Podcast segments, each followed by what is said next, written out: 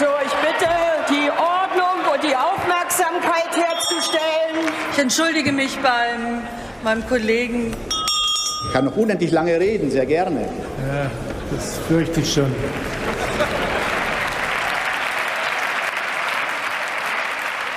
Guten Tag, herzlich willkommen zum Bundestalk, dem Politik-Podcast der Taz. Wir, das Taz Parlamentsbüro, reden alle zwei Wochen über Politik, was wir bemerkenswert finden, was uns aufregt. Heute ist Mittwoch, der 8. Juni, und wir reden mal nicht über den Krieg. Wir werden uns heute mit der AfD beschäftigen, die im übernächsten Wochenende ihren Parteitag hat.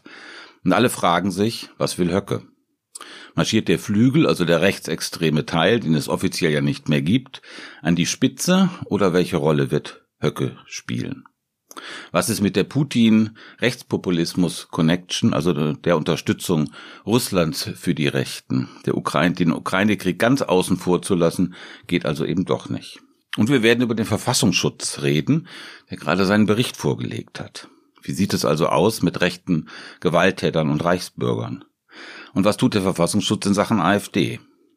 Und ich würde gerne, obwohl der Verfassungsschutz äh, der vor der AfD warnt, auch Linksliberalen ans Herz gewachsen ist, ganz altmodisch fragen, ob der Verfassungsschutz nicht doch abgeschafft gehört oder zumindest radikal verändert.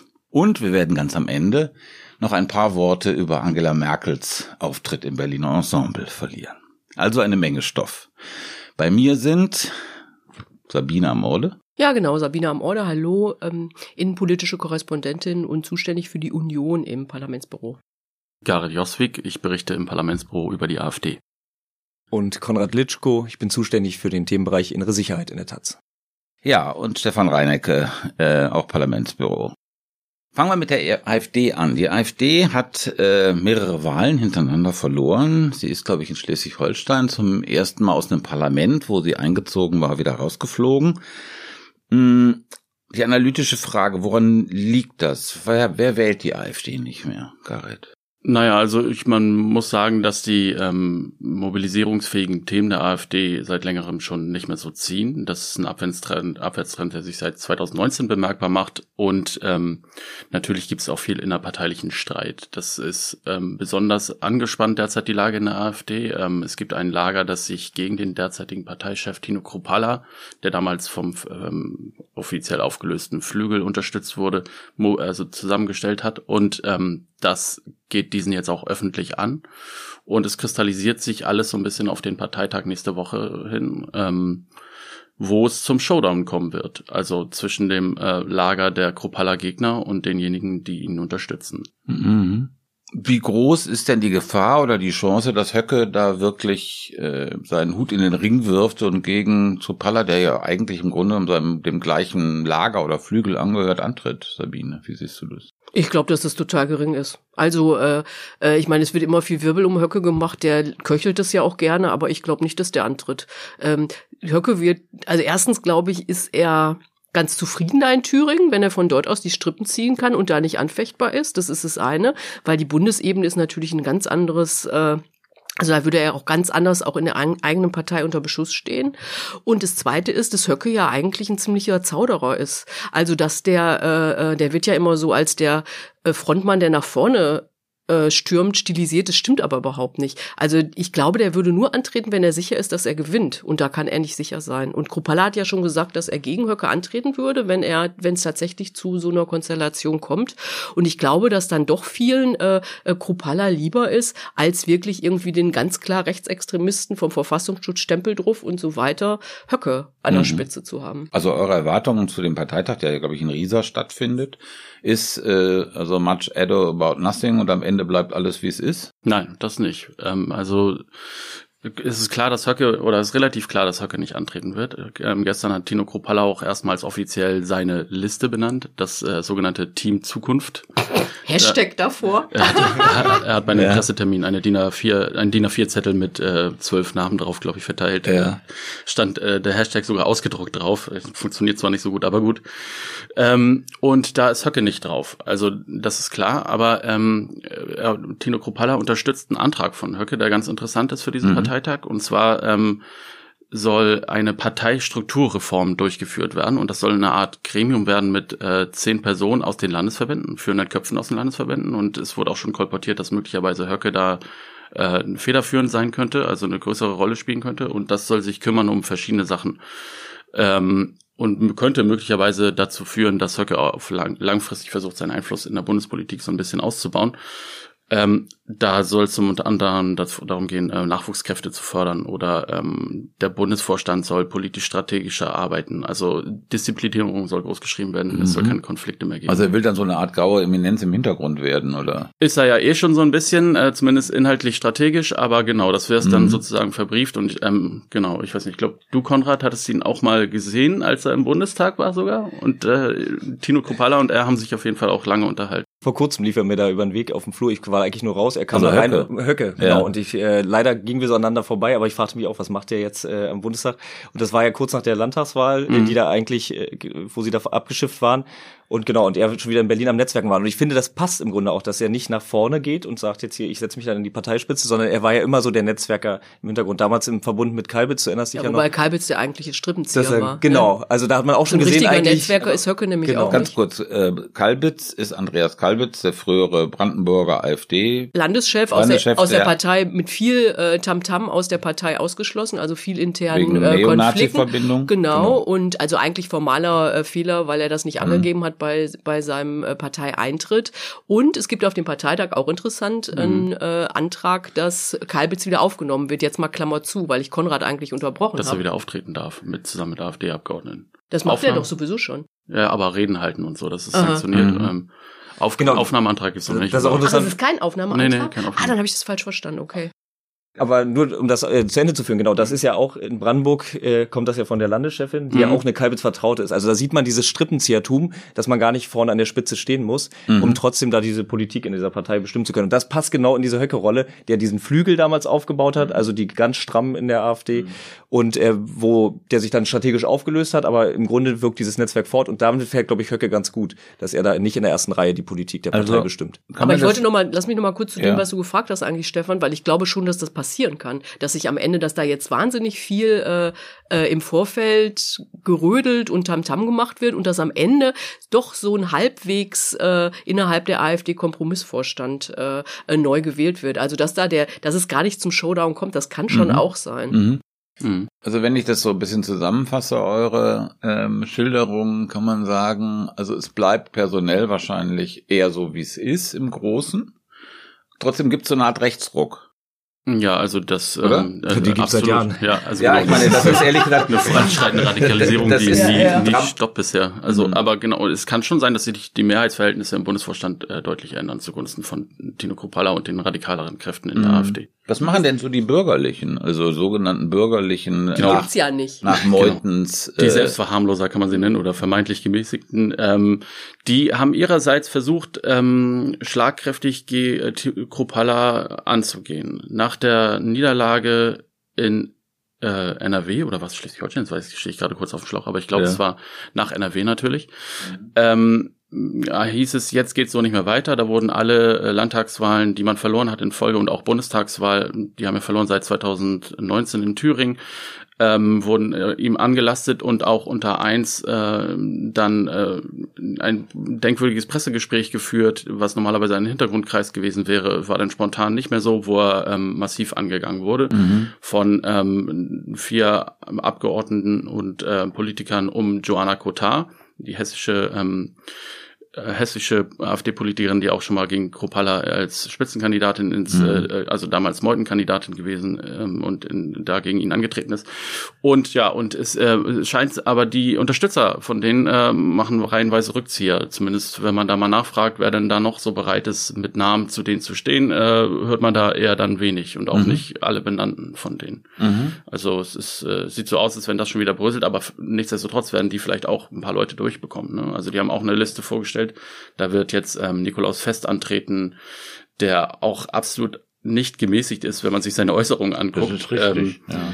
Genauso Norbert Kleinwächter, der äh, sich als Demokrat inszeniert, aber auch, ähm, wie man jetzt äh, eine Dokumentation dann äh, sieht, die gerade im Kinos läuft, ähm, dann die Was Nationalmannschaft für aufteilt. eine, was ist das für eine Dokumentation? Äh, ein ähm, Volksvertreter von Andreas Wilke, ein, eine beobachtende Dokumentation ohne Einordnung, die, ähm, was natürlich schwierig ist bei der AfD, aber die das eigentlich ganz gut hinbekommt.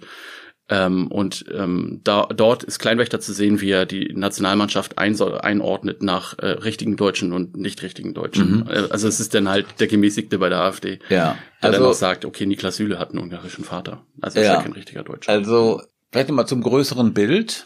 Was hat die AfD für denn jetzt für politisch-strategische Optionen? Also, ähm, wenn die sich sozusagen, also diese Rechtsbewegung, die es ja wirklich schon sehr lange gibt, wenn die jetzt kontinuierlich weitergeht, wo sind die strategischen Möglichkeiten? Also orientieren die sich jetzt an Le Pen, also ne, von Front National zu Rassemblement, also im Grunde genommen mit so einem Bürger, mit so einem moderateren Anstrich, oder werden die jetzt offen rechtsextrem? Also wo, wie sind eure Prognosen?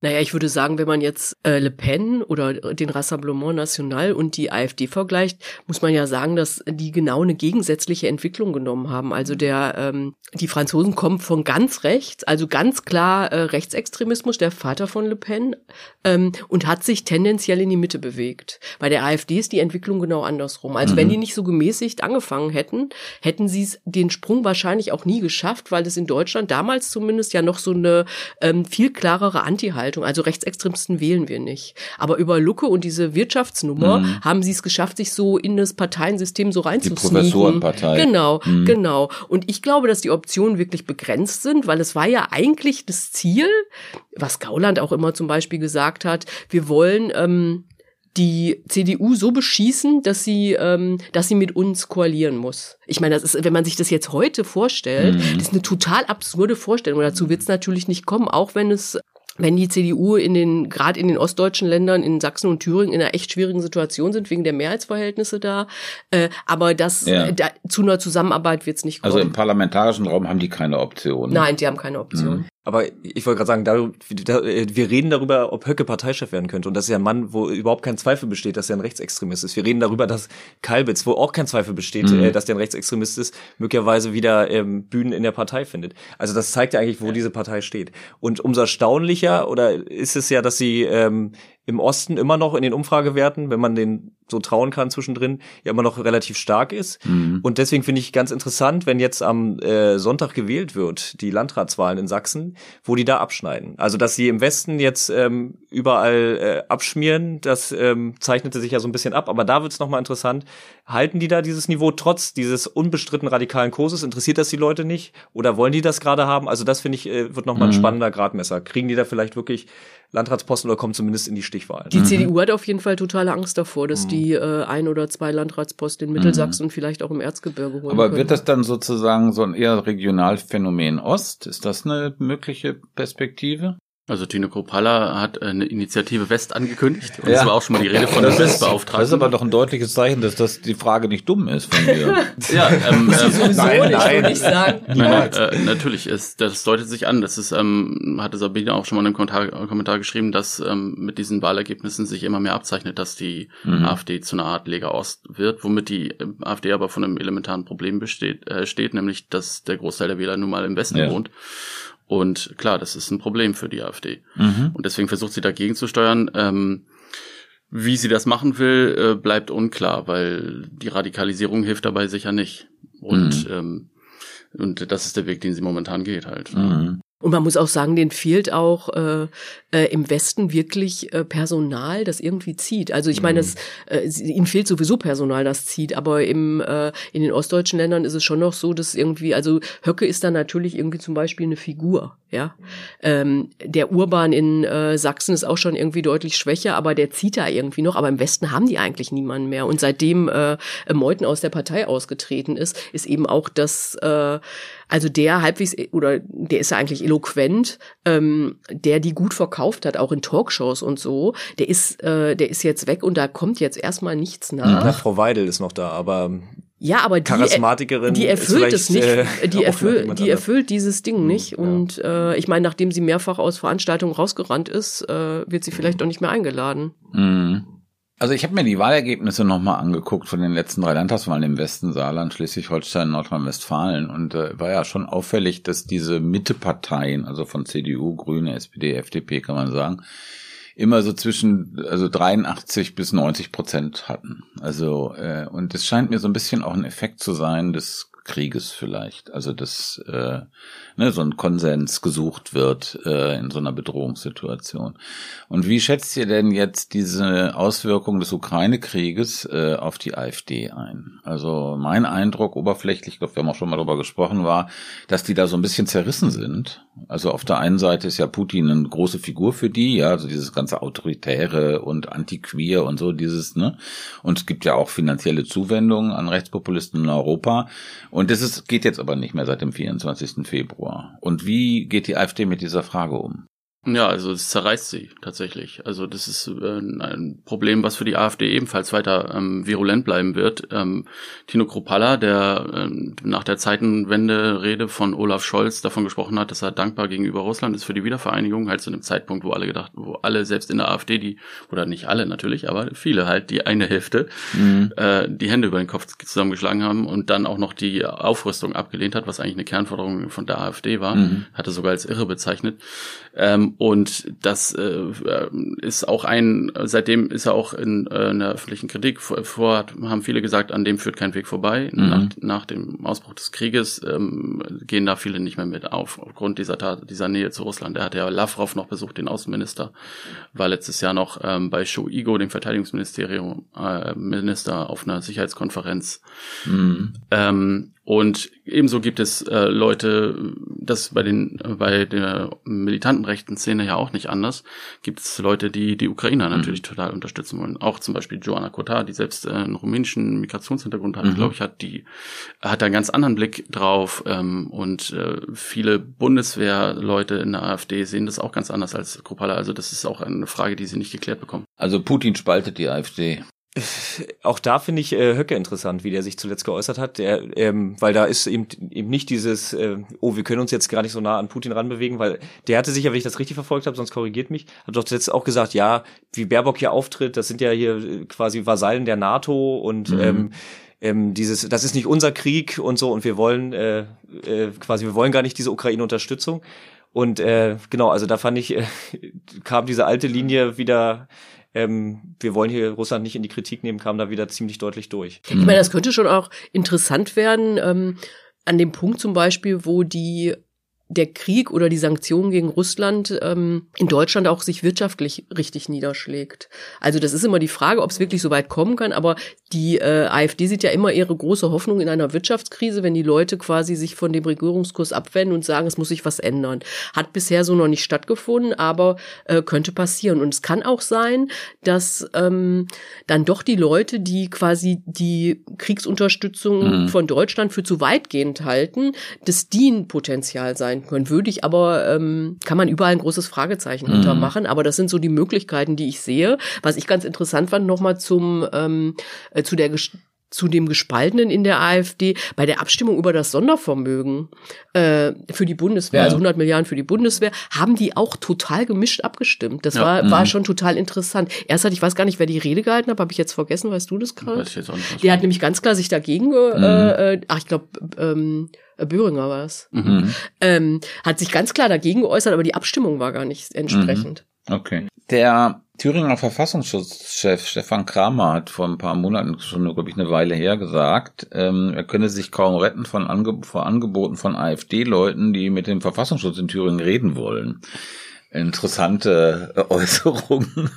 Es gibt Ähm, eine ähnliche Äußerung auch von dem Brandenburger Verfassungsschutzchef. Ja. Also Wahrscheinlich scheint, brauchen die alle Geld. scheint die Angebotslage scheint ganz gut zu sein. Also, das Rache ist, ist ist das das ein. Effekt? Ja, wovon? Also, dass die sich alle gegenseitig nicht ausstellen können, ist ja irgendwie bekannt. Aber ist das auch ein Effekt von schwindenden Ressourcen? Also, äh, ne, es ging ja sehr lange immer nur bergauf für die AfD. Jetzt geht's irgendwie eher bergab.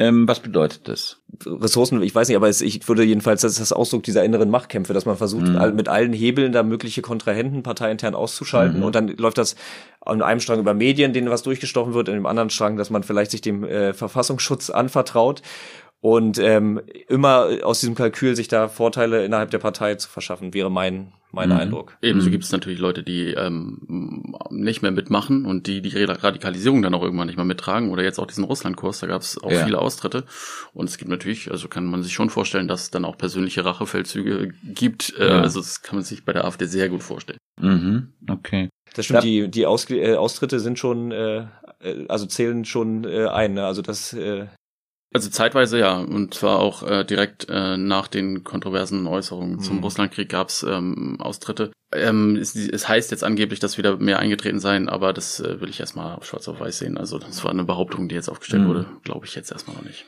Damit wären wir sozusagen bei dem, unserem zweiten großen Thema, dem Verfassungsschutz und dem Verfassungsschutzbericht. Ähm, ist denn die Be also Beobachtung äh, der AfD oder von Teilen der AfD durch den Verfassungsschutz, kann man eigentlich wirklich gesichert was sagen darüber, ob das der AfD schadet? Im Westen würde ich, würde ich sagen, ja. Also ich meine, es gibt natürlich keine Zahlen dazu, aber ich glaube, dass die, ähm, dass die quasi, dass es denen im Westen die Ergebnisse so schlecht waren in der letzten Zeit auch darauf zurückzuführen sind. Also auf diesen ganz klaren Stempel, ähm, dass die Partei als äh, Gesamtpartei ein rechtsextremer Verdachtsfall ist und vom äh, Verfassungsschutz beobachtet wird. Das glaube ich schon. Ich glaube, dass im im Westen die äh, da so eine Haltung immer noch da ist, ähm, zu sagen, ah, wenn es so klar ist, dann vielleicht doch lieber nicht. Mhm. Und dazu kommt natürlich dann immer noch die äh, Frage, ob äh, alle Leute, die im öffentlichen Dienst, Beamte und so weiter, ob die nicht Angst haben, dass das irgendwann ähm, zu einem persönlichen Problem für, für sie wird, was natürlich allgemein nicht gilt, sondern es muss immer im Einzelfall geprüft werden. Also es ist dann nicht, weil man AfD-Mitglied ist, ähm, äh, fliegt man plötzlich raus, aber es muss dir im Einzelfall nachgewiesen werden. Aber ähm, interessant ist ja, genau, du sagst im Westen, aber im Osten ist es ja nicht so. Ne? Also wir reden, die ersten äh, Landesverbände, die eingestuft waren, waren Thüringen, waren Brandenburg. Ja, Thüringen Und, ist ja sogar äh, erwiesen rechtsextrem. Genau, ist erwiesen rechts. Und äh, das heißt, äh, in den Ländern hat sich aber in den Umfragen äh, hat sich das Mhm. nicht ausgedrückt. Und die äh, AfD hat das ja ganz bewusst auch als äh, Kalkül genommen und hat gesagt, ja, ihr seht doch, damals äh, war die Stasi unterwegs, heute werden die, die Ja. äh, wird die Opposition vom Verfassungsschutz ähm, beobachtet. Also die haben Also- das, dieses Narrativ umgedreht. Und ähm, ich weiß nicht, ob das der alleinige Grund ist, aber es scheint jedenfalls äh, in Teilen zu verfangen, dass es ähm, der AfD jedenfalls in Thüringen, Brandenburg und Sachsen nicht geschadet hat. Wobei was schon ähm, so ist, dass die in absoluten Stimmen die Wahlerfolge der AfD auch dort weniger geworden Mhm, sind. das Also das muss richtig. man schon Ja, ja. sagen. Aber es ist natürlich Aber auf, nicht dieser auf einem extrem, ist natürlich Ja, ja. auf einem ziemlich hohen Niveau. Mhm. Also auf, auf einem erschreckend hohen Niveau. Mhm. Mm, Trotzdem muss man auch betrachten, dass ähm, trotz aller Warnungen und so äh, es eine Kernwählerschaft der AfD gibt und zwar auch im Westen bei um die fünf Prozent offenbar, äh, die einfach auch wahrscheinlich die Systemfeindschaft der AfD mittragen und Mhm. rassistisches Gedankengut eben. Ja. Also es gibt Mhm. natürlich auch dieses Mobilisierung, Mobilisierungspotenzial, von dem die Mitte-Studien aus Leipzig ähm, schon seit, weiß ich nicht, Ja. längerer Zeit ähm, schreiben, ähm, dass es halt ein Potenzial von 20 Prozent gibt für eine rechtsextreme Partei ungefähr. Kommen, kommen die verschiedenen Studien immer. hin. Und ähm, im Osten äh, können sie das abrufen, im Westen nicht. Mhm. Ja, also ich würde auch sagen, es ist ähm, äh, im Osten nicht so stark ausgeprägt wie im Westen, aber genau. Mhm. Aber ich glaube auch, dass äh, uns im Bundestag wahrscheinlich die AfD auch äh, noch eine ganze Weile erhalten bleibt. Äh, jetzt nicht mit so einem 12 Prozent Ergebnis, aber mit irgendwas über fünf auf jeden Fall. Mhm. Ja, das, äh, glaube ich, ist eine realistische Perspektive, also dass sich der Spuk gewissermaßen einfach auflöst, ähm, äh, Wie damals bei den Republikanern. wie bei, das, bei den Ja, aber das Republikanern. Potenzial war ja weiter da. Ja. Ne? Das ist ja das Wichtige. Äh, Das, die- was du angesprochen hast, gerade mit der Mitte-Studie, also diese Potenzialerhebung, rechtsextrem, aber rechtsautoritär, die sind im Grunde genommen seit 50 Jahren mehr oder weniger Mhm. gleich bei ungefähr 20 Prozent. Und das politische, die politische Mobilisierung ist immer eine ganz andere Frage. Ne? Und ähm, Republikaner oder DVU, das ist im Grunde genommen nie gelungen, das zu verstetigen. Das ist seit 2015 der AfD gelungen. Aber ich glaube, man muss sich wirklich darauf einstellen, dass das sozusagen als politischer Faktor irgendwie erstmal bleibt. So wie du es Ja. gerade gesagt hast, Sabine. Kommen Wobei in den Mittelstudien nur ganz kurze Ergänzung ist, diese wirklich harten rechtsextremen Weltbilder, das, äh, das schrumpft ja so zumindest. Mhm. Ne? Aber du hast trotzdem diese Ränder, wo eben äh, antimuslimische Ressentiments, äh, auch Antisemitismus immer noch sehr weit verbreitet ist. Und ich glaube genau, das ist dann ähm, Teile dieser Kernwählerschaft. Ja, und gleichzeitig gibt's ja auch die, äh, ich meine, das hat äh, Haldenwang, der Präsident des Verfassungsschutzes, jetzt bei Vorstellung des Berichts auch nochmal gesagt, wie besorgniserregend ist, dass es quasi all einsickert, ne? In die, das sagen die ja auch schon seit vielen Jahren. Also dass diese ganzen äh, Sachen eben, Antisemitismus zum Beispiel wird ja immer als Hauptbeispiel genannt, dass das in der bürgerlichen Mitte inzwischen äh, verankert ist. Und ja. äh, da gibt's natürlich, also gibt's ähm, rassistische Sachen zum Teil auch und da gibt's natürlich immer irgendwie das Mobilisierungspotenzial für Kräfte von Rechtsextremen. Konrad, du äh, ähm, beobachtest oder beschäftigst ja mit dich mit innerer Sicherheit und Verfassungsschutz. Jetzt war, Sabine hat gerade gesagt, der Verfassungsschutzbericht äh, für 2021 gerade vorgestellt worden von Haldenwang. Was gibt's da für wesentliche Punkte, für interessante Punkte? Also die Hauptmessage war, glaube ich, so ein bisschen Linksextremismus, Rechtsextremismus, Islamismus sind so die großen Sachen. Die sind so, hat sich ein bisschen was nach oben und unten bewegt, aber im Grunde genommen nichts Spektakuläres. Ja, im Grunde Oder genommen, siehst du das anders? Hat sich äh, alles ein bisschen nach oben bewegt. Die Zahlen waren, glaube ich, in allen ähm, Islamismus nicht, glaube ich. Oder? Das dann doch, glaube ich, ging auch, Auch? ging auch leicht hoch. Doch, ich gucke jetzt gerade mal die Zahlen. Äh, 28.000 Islamisten, ähm, 34.000 Linksextremisten, 33.000 äh, oder knapp 33.000 Rechtsextremisten. Also die Zahlen gingen überall ein bisschen hoch. Das hatte Haldenwang ja auch so gesagt. Wir haben Zuwachs in allen Bereichen. Aber Novum war diesmal tatsächlich, dass sie sich mit einem Bereich ähm, im Bericht beschäftigen mussten, den sie vorher nicht äh, erwähnt hatten. Nämlich das war dieses, sagen wir mal in Anführungsstrichen, Querdenkertum, das sie nicht so nennen, sondern das, sie sagen das sind Delegiti- das ist so ein ganz sperriger Titel. demokratiefeindliche Delegitimierung des Staates. Und äh, das ist aber meint genau dieses Corona-Protestgeschehen. Klingt ehrlich gesagt wirklich ein bisschen seltsam. Und das, ja, das äh, ist auch Extremismustheorie.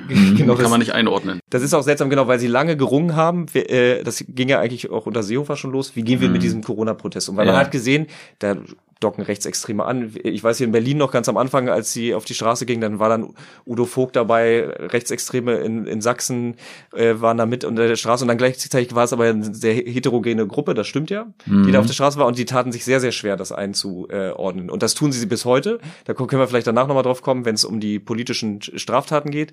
Und dann haben sie so ein Konstrukt gefunden, dass sie dann im April letzten Jahres schon, hat der Verfassungsschutz ge- gesagt, okay, dann wir schließen die nicht irgendwo an, rechts, links, sondern wir schaffen ein neues äh, Beobachtungsobjekt. Und das ist eben diese demokratiefeindliche Delegitimierung Und das sind im Grunde genommen, was, was, das sind harte Corona-Leugner, werden sind damit gemeint? Oder Genau, das sind Leute, die, ähm, die quasi über diesen No- Protest, wir haben hier so eine Unzufriedenheit über die Corona-Maßnahmen, die das große Ganze in, in Frage stellen. Also die sagen, das ist ähm, der ganze Parteienapparat, der ganze Staat, das ist alles äh, ähm, alles falsch und abzuschaffen im Grunde, dass äh, die diese Verschwörungserzählung bedienen, ja, wo sie sagen, im Grunde sind da doch ganz andere Sachen im Hintergrund, die da gesteuert werden, was immer sofort auch diese antisemitische Note bekommt mit diesem Great Reset und ähm, Bill der, Gates, der, Soros der, und so. große Also, Austausch? Also, dieses, ja, genau, wo gesagt wird, so eine globale Elite will hier eigentlich ähm, quasi so eine Art Diktat Elitendiktatur äh, errichten. Also das, ähm, wo sich das plötzlich ganz fundamental gegen den Staat, gegen den Parteien Kann man Aber das Verschwörungs, äh, Verschwörungstheorien spielen eine wahnsinnig Genau, wichtige Rolle bei diesem diese Klientel. kann man das denn scharf gegen Rechtsextremismus abgrenzen, was du gerade skizziert hast? Ja, ich finde nicht. Und das ist,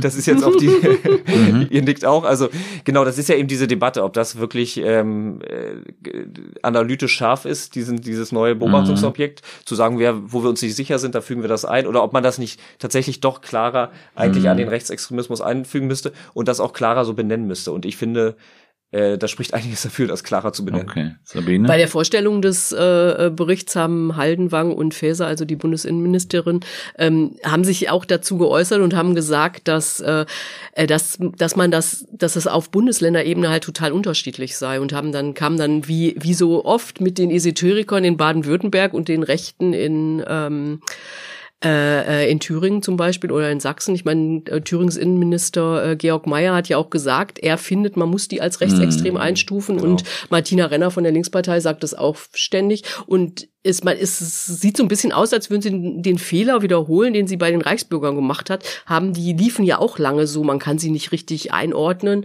obwohl es ja total klar ist, finde ich, dass es äh, sich um rechtsextremes Phänomen handelt. Also, ja, Ja, ich finde, bei der Problematik, das einzuordnen, zeigt sich einfach die analytische Schwäche der Extremismustheorie, die ja auch Grundlage für die Arbeit vom Verfassungsschutz ist. ja.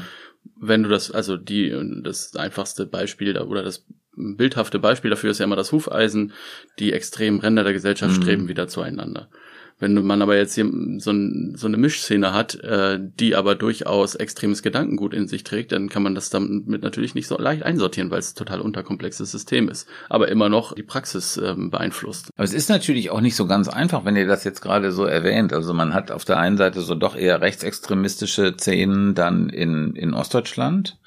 Und in Südwestdeutschland ist das eher dann so eine, ja, ein bisschen esoterisch, bisschen hippieartige, äh, ex-alternative äh, Konnotation. Es gibt ja auch Studien darüber, äh, über diese Corona-Skeptiker, Corona-Leugner-Szene im Südwesten und das politische Bewusstsein von denen ist nicht geschlossen rechtsextrem. Also insofern ist es ja doch schwierig, das irgendwie definitorisch zu fassen. Also nicht, dass ich das für eine sehr gelungene Formulierung des Verfassungsschutzes halte, aber das Problem gibt's ja, dass sozusagen da zwei Phänomene sind, die ähnlich sind, aber nicht gleich. Osten und Westen, meine ich.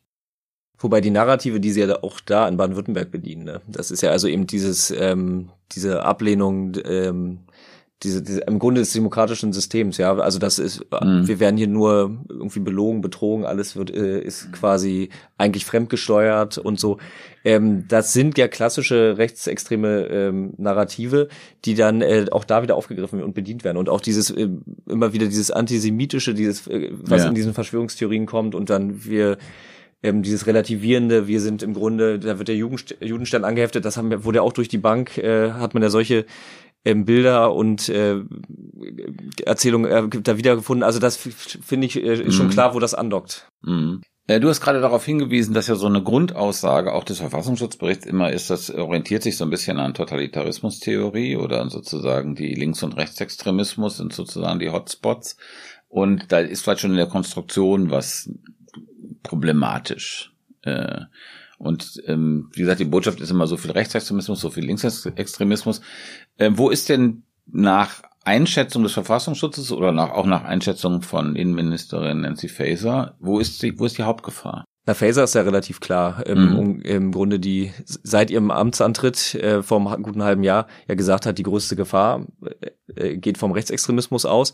Und man muss auch dazu sagen, dass äh, ist im Grunde auch alternativlos. Ja, wenn man schaut, die diese Aussagen, alternativlos, genau. das sind wir schon wieder fast beim Merkel. genau. Nein, aber wenn man wenn man auf die Zahlen guckt, ja, also mhm. die ähm, die politisch motivierte Kriminalität steigt seit Jahren. Äh, wir mhm. haben von diesen äh, besagten 33.000 Rechtsextremisten, wir sind über ein Drittel wird als gewaltbereit irgendwie eingestuft. Ja. Die, wenn wir gucken, wo tatsächlich tödliche äh, rechtsextreme Gewalt stattgefunden hat in den letzten Jahren. Dann haben wir vor ein paar Tagen haben wir erinnert an den dritten Todestag von Walter Lübcke, der von ja. einem Rechtsextremisten erschossen wurde, also der CDU-Politiker aus Hessen, mhm. Kasseler Regierungspräsident.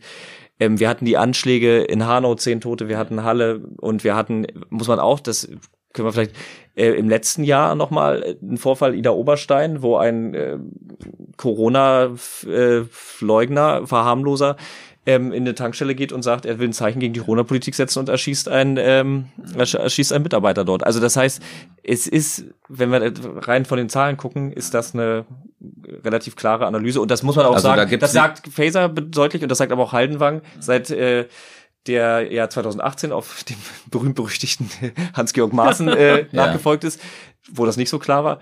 Äh, das sagt aber Haldenwang auch seitdem. Und also zwei, Und zwei Fragen dazu. Also es mhm. gibt sozusagen keine Entsprechung, auch im Verfassungsschutzbericht gibt es keine Entsprechung, was das Gewaltniveau, was du gerade geschildert hast, auf linksextremer Seite.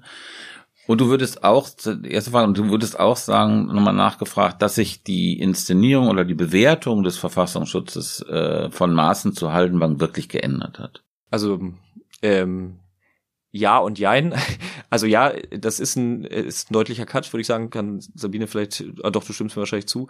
Also das, ähm, wir erinnern uns ja, Maaßen hatte damals ja sich auch an die AfD, wo wir anfangs geredet haben, mhm. nicht rangetraut, hat gesagt, das muss, müssen die Parteien untereinander klären. Mhm. Ähm, der war überhaupt in dem ganzen neurechten Spektrum, das hat ja, äh, ist ja auch nicht rangegangen. Also und das ist mit Haldenwang tatsächlich ein, ähm, Turn gewesen. Wir hatten aber damals, als dieser Amtswechsel war, das war ihr erinnert euch Chemnitz, diese rechten Unruhen auf der Straße, also da hatte sich auch, und da hatten wir auch diese Vermischung, ne? also wo die, ähm, wo sich auch Normalbevölkerung, in Anführungsstrichen, da eingereiht hat. Also es gab auch eine Notwendigkeit, das zu ändern. Und das hat Haldenwang aber auch gemacht und er hat peu à peu seitdem auch die neurechte Szene, also nicht nur die AfD sich angeguckt, sondern er hat ja auch den Kubitschek mit seinem Institut für Staatspolitik und ähm, alles, was da so in diesem Spektrum sich bewegt. Und das ist, das ist anders, äh, das hat sich sich äh, geändert. Was nicht ganz stimmt, ähm, ist im Verfassungsschutzbericht, da wird schon immer gesagt, wir machen diesen Rundumblick, wir vergessen auch mhm. die anderen Bereiche nicht und dann wird auch gewarnt vor ähm, linksmilitanter Gewalt in Leipzig und äh, mhm. in Sachsen und dann wird auch gesagt, auch die islamistische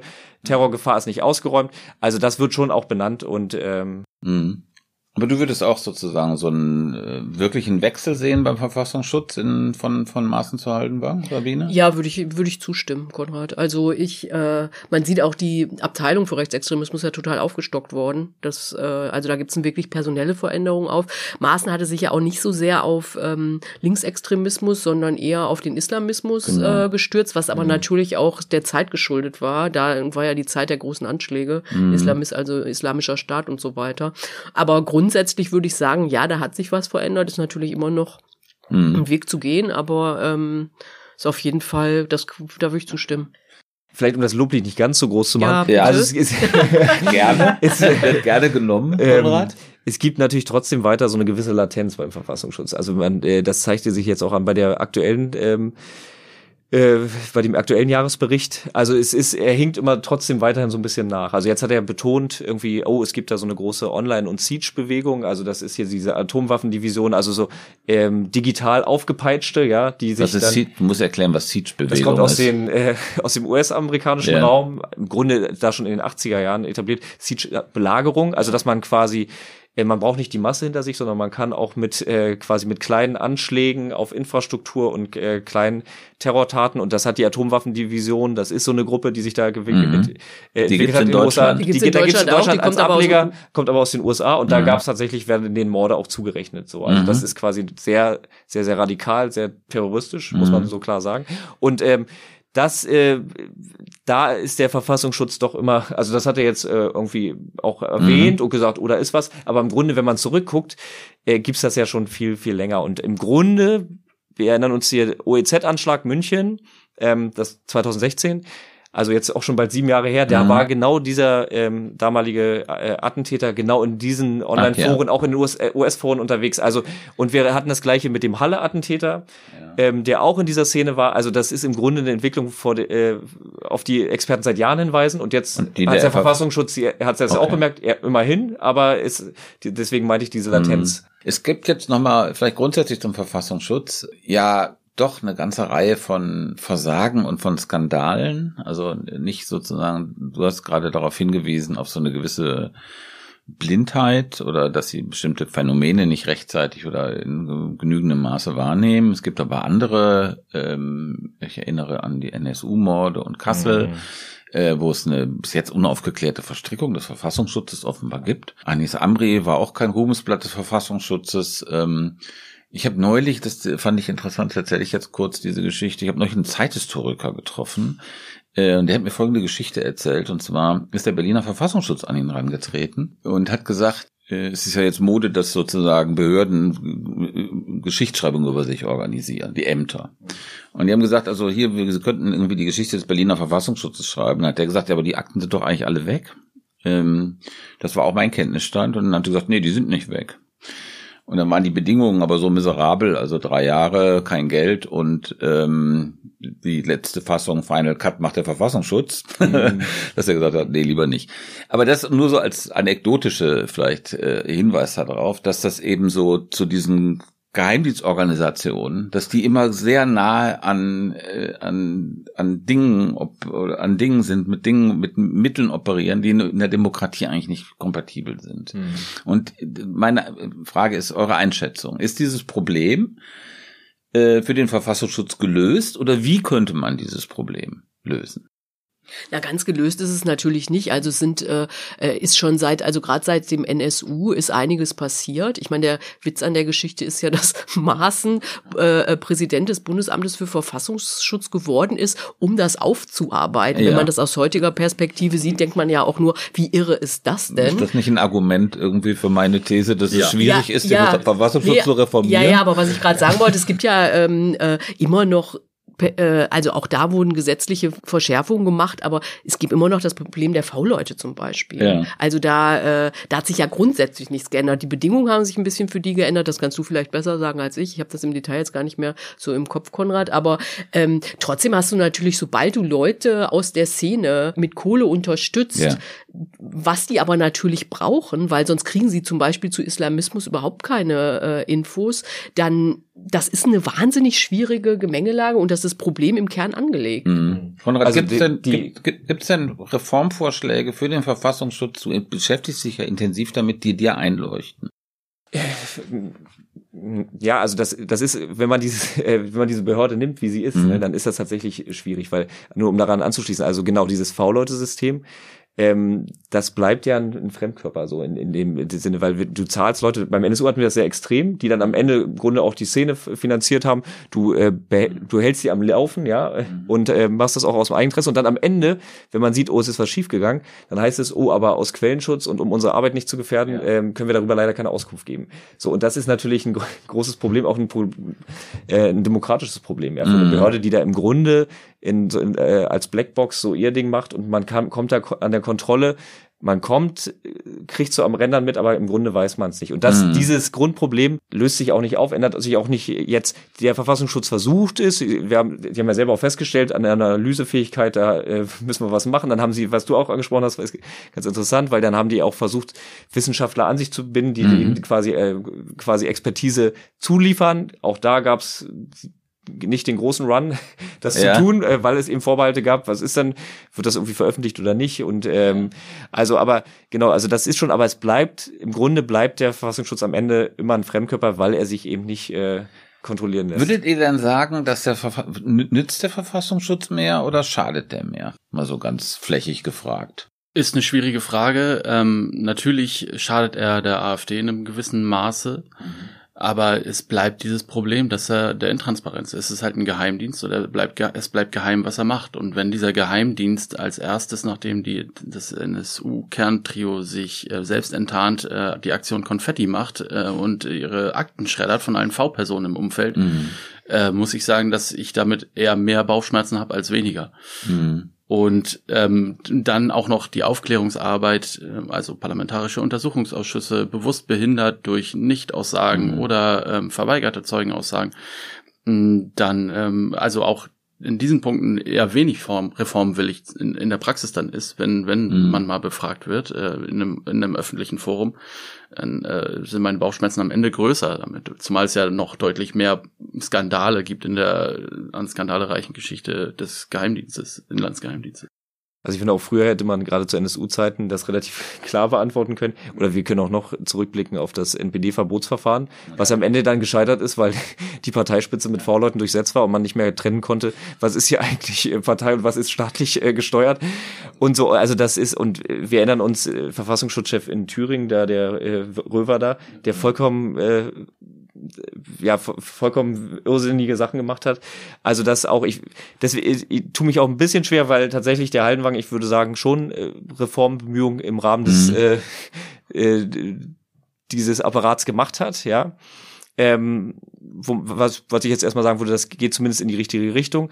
Ob das jetzt am Ende ähm, diese grundsätzlichen Probleme, die wir besprochen haben, ähm, quasi behebt, und das kann sich nicht beheben, weil wir gesagt haben, dass das bleibt, bleibt so ein Blindkörper in dieser Demokratie, das, ja, das bleibt ein Problem. Trotzdem bleibt die Frage, finde ich, ähm, also bei aller Kritik, die ich teile, die ihr jetzt gesagt habt, was man, was die Alternative wäre. Weil zum Beispiel in diesen Zeiten dieser großen Anschläge, was äh, äh, den IS angeht, da hätte ich niemals gefordert, den Verfassungsschutz aufzulösen, trotz aller ähm, Dringlichkeit für Reformen, weil ich glaube trotzdem, dass er eine wichtige Funktion erfüllt.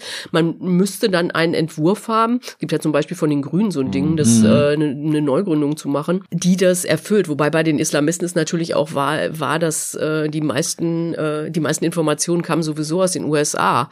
Aber trotzdem, also so einfach nur sagen, weg damit und fertig, da, da würde ich jetzt auch nicht mitgehen. Aber da hat, genau, wir haben eigentlich deine Frage gar nicht beantwortet, Stefan. Nämlich die Frage, das stimmt, dieser Grünvorschlag ist gar nicht so schlecht, weil der beinhaltet ja, dass man sagt, nicht gänzlich abschaffen, aber auf so eine auf so eine Rumpfbehörde quasi Mhm. runter, die wirklich nur in diese ganz äh, militanten, ganz äh, terroristischen Strukturen reinschaut, wo eben äh, was nicht offen auf der Straße liegt, aber quasi alles andere, dass man da tatsächlich eher ein ziviles, äh, wissenschaftliches äh, Mhm. Institut aufbaut und ähm, quasi die, ähm, die, die diesen, diesen Bereich sich angucken. Und ich finde, dieser Vorschlag ist durchaus bedenkenswert. Ja. Ähm, wie sind denn die Erfahrungen, um das vielleicht abzuschließen, äh, mit dem Verfassungsschutz ähm, von Kramer in Thüringen? Kann man darüber was sagen? Der ist ja eine ungewöhnliche Besetzung gewesen für den Verfassungsschutz, war ja auch offensichtlich dann der Versuch, einen ganz wirklich so eine Art neu, personellen Neuanfang zu machen. Kann man sozusagen sowas von der Spitze dann reformieren? Kann man darüber etwas sagen?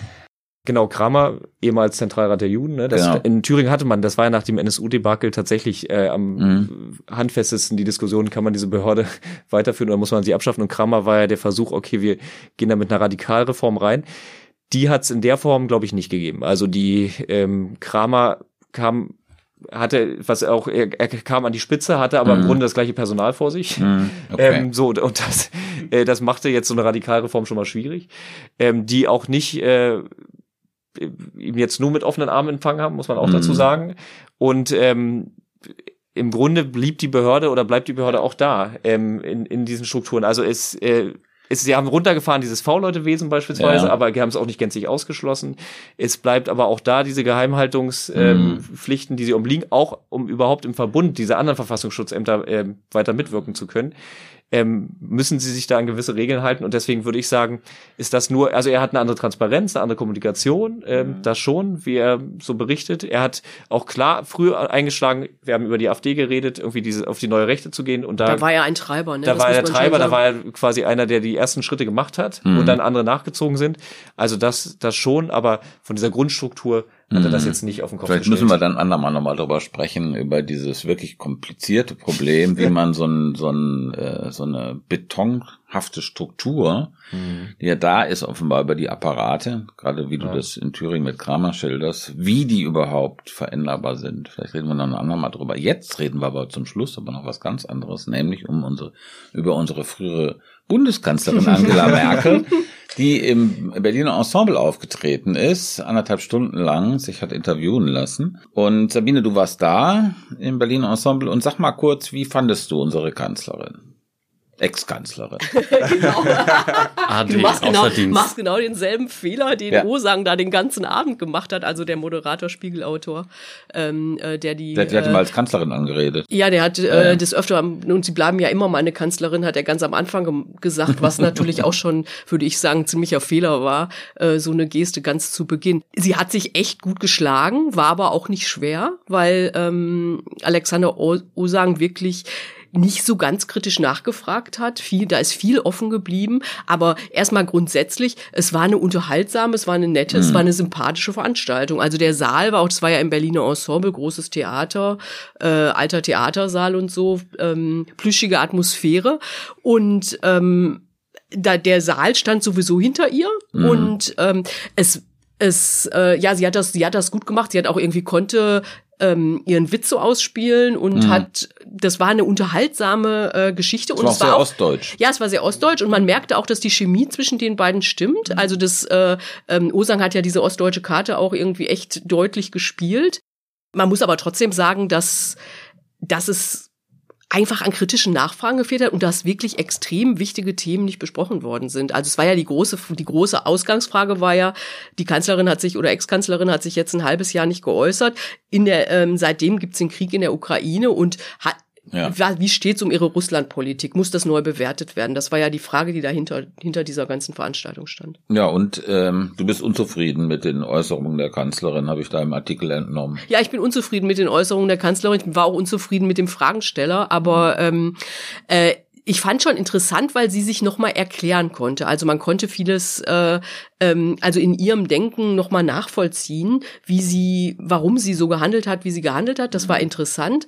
Aber es bleibt trotzdem so ein Widerspruch, dass sie einerseits sagt, sie hat ganz klar erkannt, sehr früh, 2007, 2008, was Putin will. Also, dass er die EU zerstören will, dass er die NATO zerstören will, dass er im Grunde einen imperialen äh, Gedanken hat und den umsetzen will. Also er muss damals schon zu ihr gesagt haben, was ja später jetzt ganz mhm. oft auch zitiert worden ist, dass ähm, das Ende der Sowjetunion für ihn das, die größte Tragödie des äh, 20. Jahrhunderts ist. Da kann man natürlich vieles raus ableiten. Ja. Und trotzdem hat sie sehr lange auf eine Verständigung mit Russland gesetzt.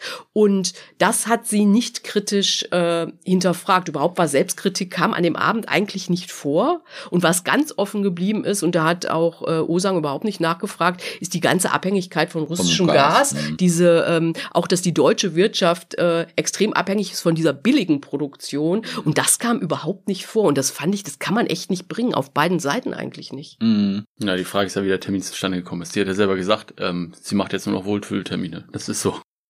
Ja, aber äh, trotzdem. jetzt nicht zu Lanz. Ja, gut, aber man trotzdem hätte Osang andere Fragen stellen Klar. können. Mhm. Aber ich fand, ich habe das ein bisschen auf dem Sofa mitverfolgt und fand auch, also gänzlich zu sagen, sie hat sich nichts äh, vorzuwerfen, hat keinerlei Fehler begangen, wenn man gleichzeitig diese Analyse hat. Also ich fand diesen Widerspruch, äh, der hat sie sich für mich auch nicht aufgelöst. Mhm. Und ich finde auch, ich fand, sie hat ja gesagt, ich würde mich nicht entschuldigen. Ich finde aber, um eine Entschuldigung geht's jetzt ja auch gar nicht. Was ist es überhaupt für eine Geste, sich zu entschuldigen? Aber zu analysieren aus heutiger Sicht, dass das doch nicht ganz optimal gelaufen ist, offensichtlich, das kann man ruhig mal machen. Das kann man auch erwarten, finde ich. Der Bundespräsident Steinmeier hat das ja äh, auch hinbekommen irgendwie und ähm, genau, also deswegen hätte ich auch ein bisschen mehr Selbstkritik äh, schon erwartet. Aber du siehst es anders, Stefan, ne? Ich würde es ein bisschen, also ich teile, äh, äh, ich teile gewisse Aspekte, die du gerade äh, genannt hast und andere aber nicht. Also ähm, ich glaube aus der Situation heraus, was sie wie, was sie geschildert hat, insbesondere über Minsk, also über die Minsker Abkommen 2014, die ja teilweise heutzutage in der deutschen Presse wie so eine Art Verrat erscheinen. Das hat sie gut begründet, warum sozusagen Deutschland diese Rolle gespielt hat. Auch nochmal darauf hinzuweisen, dass die Sanktionen, die es 2014 wegen der Krim gab, die gab es wegen Deutschland. Die hat Merkel in der EU gegen, die Sü gegen Südeuropa durchgesetzt. Das wird alles eher im Moment so ein bisschen vergessen. Das hat sie aber auch betont, also auch deutlich das, betont. Das hat sie auch zu Recht deutlich mhm. betont. Und äh, also wir haben so mit so einem Problem von Ex Post und Ex Ante zu tun. Also ähm, ich finde auch, dass sie ähm, kritischer hätte zurückblicken können. Das hätte ihr gewissermaßen gut angestanden. Äh, aber nicht in dem Sinne, wie das jetzt teilweise, und da, das finde ich problematisch. Also wenn ich jetzt irgendwie lese, in, wurde ja viel besprochen, diese, diese Sendung, ja. Ja, die, äh, der wenn, Saal war ja voller Hauptstadtpresse, da, muss Die gesamte sagen. Hauptstadtpresse war da. Wenn ich jetzt lese, ähm, die Kritik ist, dass Angela Merkel keine Reue gezeigt habe, äh, dann frage ich mich schon, um was es hier geht. Hat die eine Bank ausgeraubt? Hat die ihren Mann betrogen? Was heißt hier Reue? Also um was geht's hier? Sondern es geht ja um eine politische Analyse und es geht um politische Vorgänge. Und sie hat die sozusagen geschildert, wie es damals war. Das scheint mir im Grunde genommen weitestgehend einleuchtend. Diesen Aspekt, den du genannt hast, dass man vom vier, nach dem 24. vielleicht anders gucken musste. Das hat sie nicht gemacht. Aber was mich, was mich stört, ist im Grunde genommen diese sehr äh, selbstzufriedene Pose der Kritik an Merkel. Da wird auch ein bisschen was abgeladen, habe ich so den Eindruck, ja. Und insbesondere von Hauptstadtjournalisten, Journalistinnen, äh, die nach meinem Eindruck, also nicht 16 Jahre, aber doch 10 Jahre lang äh, im Merkel-Fanclub waren. Also das, die Vorgeschichte gehört, finde ich, dazu. Dass noch nie wurde eine Kanzlerin oder ein Kanzler in Deutschland von der von der äh, ähm, von den Leitmedien so ähm, freundlich behandelt wie Angela Merkel. Und das ist jetzt sozusagen ins Gegenteil gekippt. Und das scheint mir so eine Art Projektion und Spiel zu sein. Und mir sind auch nicht diese Leitartikel so äh, deutlich erinnerlich, in denen 2014 stand, dass Minsk eine ganz miese Idee ist und man jetzt gefälligst Merkel mal die Ukraine aufrüsten soll. Also an die kann ich mich jetzt nicht so deutlich erinnern. Und da ist also meiner Ansicht nach spielt da irgendwie so ein, gibt so Schuldprojektionen und Schuldspiele, die so unausgesprochen mitlaufen die stören mich sehr. Das mag, das äh, mag alles stimmen, aber es sind zwei unterschiedliche Ebenen. Ne? Also ich meine, dass jetzt irgendwie sie besonders harsch Kritik wird, kritisiert wird aus äh, so einer Ausgangslage, das mag sein, aber trotzdem hat mich wirklich gestört und ich finde das, äh, ich finde, dass sie das auch als ehemalige Bundeskanzlerin, die ja doch noch Verantwortung trägt, auch nicht so richtig machen kann, äh, sich überhaupt nicht dieser kritischen Selbstreflexion zu stellen. Also das, äh, das hätte ich schon erwartet. Ich meine, sie ist da ja auch hingegangen. Ähm, das war klar. Im Grunde war ja, das war auch so total interessant, weil Osang hat ja erstmal so Wohlfühlfragen gestellt, ne, so, wie geht's Ihnen denn? Und wie, Ostsee ist ja so, und die Leute schweigen da so schön und äh, äh, dann haben sie noch ein bisschen über Macbeth und Don, Dos Carlos, äh, ähm, Don Carlos Don Carlos geredet, ja. Mhm. Und ähm, äh, Merkel hat ja selbst dann irgendwann, irgendwann angefangen, äh, äh, den, den Krieg da einzubringen. Und äh, da hätte ich mir tatsächlich äh, mehr. Mhm. Ich finde, da hätte sie Aber- mehr machen müssen. Ja, ist äh, einverstanden. Aber wie gesagt, sozusagen, sie hat ja das geschildert so ein bisschen aus der Position derjenigen, die sie war und was sie damals äh, äh, wie, gesehen hat und wie sie agiert hat. Und ähm, mir sind diese einseitigen Schuldzuschreibungen, äh, also diese wie so ein Container, der da steht und da kommt alles rein, ja. Und das ist irgendwie, das war Steinmeier und das ist jetzt Merkel. Äh, das ist mir so ein bisschen zu zu zu schlicht. Ja, okay, das stimmt, aber es muss was dazwischen geben. Also es muss was dazwischen geben, zwischen rein zu beschreiben. Ich habe das damals aus den und den Gründen gemacht ähm, äh, und aus heutiger Position zu sagen, das war, war alles korrekt, aber es gibt diesen Krieg, es gibt diese wahnsinnige Verwüstung, diese vielen Toten in der Ukraine. Und äh, in Russland, was offensichtlich ein imperiales Streben hat und die Ukraine ist möglicherweise nicht das ähm, äh, letzte Land. Und äh, da, da erwarte ich, dass sie auch aus heutiger Perspektive sagt, äh, ja, aber vielleicht war das ein Fehler oder aus heutiger Perspektive würde ich vielleicht anders entscheiden, aber da gab es gar nichts und das ist aus meiner Sicht zu wenig. Vielleicht sollten wir mal ein Interview bei Angela Merkel anfragen, wo, wir- wo wir das, wo Ich- wir dann die besseren Fragen stellen. Wirklich, wir, wir probieren es. Wir probieren es einfach mal. Auf Sie arbeitet, Fall. sie arbeitet ja an ihrer Biografie, war habe ich dann Da dieser- keine Biografie, dieser, sondern na, im Grunde genommen eine Darstellung ihrer politischen Biografie. Also was man eben so macht Ihrer als, als, Kanzlerschaft als halt. Ex-Kanzlerin. Mm, mit, mit Beate Baumann zusammen, mit Beate genau. Baumann zusammen, wie es wirklich war. Ein Buch, das wahrscheinlich wie viele von solchen Büchern sehr viel gekauft werden und sehr wenig gelesen. Weil die äh, Aber eine wir gewisse- lesen, Stefan. eine gewisse Neigung zur Unlesbarkeit oft haben. Gut, vielen Dank euch äh, für diese muntere Diskussion. Das war der äh, Bundestalk. Ähm, ihr könnt, wenn ihr Anregungen, Kritik oder sonst etwas äh, habt, was ihr uns mitteilen wollt, das an bundestalk.taz.de schicken. Ihr könnt auch, ähm, äh, wenn ihr uns Geld geben wollt, was erfreulich wäre, äh, das über Taz zahlig machen. Wir äh, sind in zwei Wochen wieder da und wissen sogar schon, wenn nichts Weltbewegendes Stimmt. passiert, worüber wir sprechen werden, nämlich über die Linkspartei, die dann ihren Parteitag haben wird. die nächste Partei kurz vor dem, was Äh, auch immer. Genau. Okay, in diesem Sinne, macht's gut und tschüss. Tschüss. Tschüss. So, wir sind damit am Schluss unserer heutigen Tagesordnung. Die Sitzung ist geschlossen.